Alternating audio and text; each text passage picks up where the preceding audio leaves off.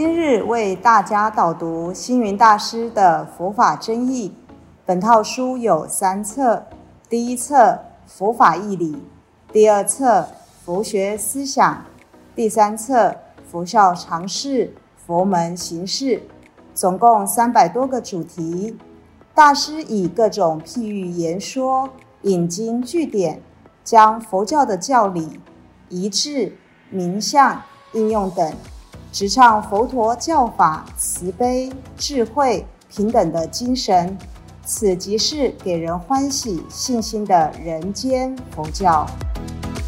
各位佛光人，各位护法居士，大家吉祥。今天的主题是礼拜，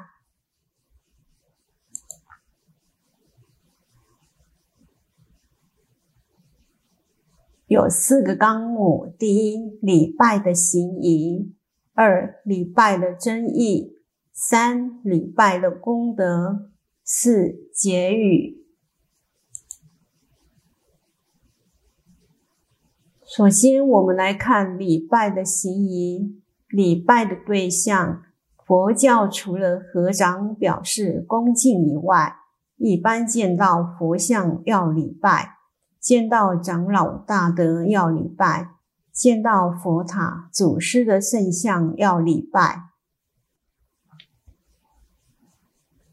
礼拜了可以的场所，但这些礼拜都要在庄严的佛殿、祖堂进行，不可以随处任意就向大德礼拜。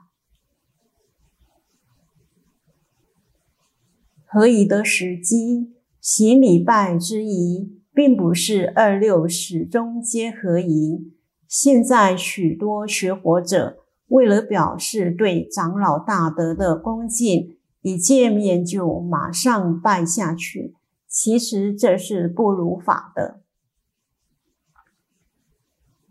合宜的时机，在佛门习仪中有提到：第一，别人在坐禅时，我不能去礼拜，难道你要叫他站起来吗？他坐着不动，你会怪他？我跟他礼拜，他都没有回敬我，因此禅坐时不宜礼拜。第二，他人在礼法时也不可以礼拜，难道要叫他中途停止礼法，接受你的礼拜吗？三，他人吃饭时不可以礼拜，难道你要叫他停下来不吃吗？四，在课堂里不可以礼拜，路上也不可以礼拜。五，礼拜高僧大德虽然表达我们的崇敬之意，但也不能造成别人的不方便。再来，我们来看礼拜的真义，在《大比丘三千为一经》中列举出不宜作礼的五件事。第一，读经诵经时不得向上座作礼；二，上座在下处，自己在高处时不得作礼；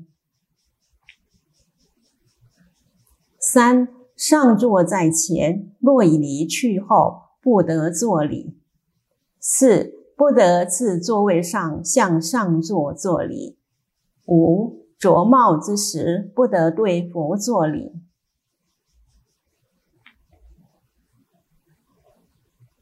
再来，我们来看一从不违逆。第一，假如说您对于这位长老大德非常的恭敬崇仰，那可以劳驾长老大德到佛堂接受您的敬意。二，如果大德说不必了，或说问讯合掌就好，你就得服从。服从也是表示恭敬。三再有，你在佛殿里面说向长老大德顶礼三拜，大德说一拜，你就不可以三拜，因为违背他的意思，这就不尊敬。即使他不开口，你也只要一拜就可以了。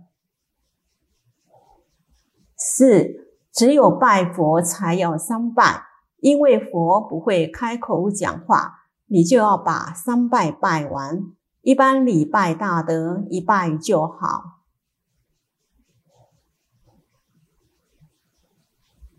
再来，我们来看礼拜的功德。金正佛经说，礼佛一拜，福增无量。在普门品也提到，口常称颂，心常意念，身行恭敬礼拜观世音菩萨，能蒙受利益。实例：中国历代虔信佛教的皇帝，如梁武帝、隋文帝、武则天等，每逢重大法会。必令躬身到场观礼礼佛。所谓能离所离性空寂，感应道交然思意。我此道场如地珠，十方诸佛引现中，我身引现如来前，为求灭障皆主礼，十方如来无穷尽，弟子礼拜亦如是。也就是说。能离所理虽然是体性空寂，但是在事相上却是要至诚恳切、恭敬虔诚，透过身体的礼拜、口中念佛、心意观想，这才能够与诸佛菩萨感应道交。在《真一阿含经》记载，礼拜能获得相好庄严之外。第一，还能有相貌端正；二，好的音声；三，多财宝；四，生长者家；五，身善处及天上等五种功德。实例：印度乔萨罗国的波斯匿王，因为遇佛必拜，大臣们深不以为然，认为国王的头尊贵无比。为什么要向佛陀叩头礼拜呢？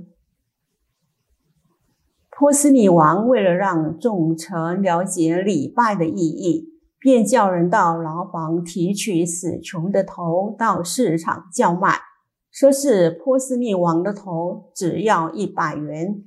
百姓一听是波斯匿王的头，个个惊恐，家家闭门不出。后来，波斯匿王又叫人拿一颗猪头出去叫卖，一颗两百元，大家纷纷抢购。这时，波斯匿王对着众臣说：“你们看，你们认为最珍贵无比的国王头，实际上不及猪头宝贵。降服我慢，其实人都有一颗我慢心。”觉得自己很了不起，常常不自觉把头抬得高高的，不肯低头，更何况是磕头呢？佛光山有一座净土洞窟，入口处门高只有四尺，每个人都必须低头才能进门。有些人不明白，就说这实在是不懂建筑。如果把门建高一些，不是比较容易进入吗？其实不是不懂建筑，而是故意盖低一点，意思是告诉大家放下共高我慢，以一颗谦卑的心，才能见得到佛陀。一个越成熟的人，越懂得谦虚，就像稻穗越丰实，便垂得越低。与佛相应，以心念心，礼拜不仅是培养谦虚恭敬的美德，透过礼拜才能与佛皆心相应。如同儿女见了父母或爷爷奶奶，招呼一声表示礼貌；学生见到了师长，来自朋友见面，互相招呼一声，互表情谊。结语：人格的升华。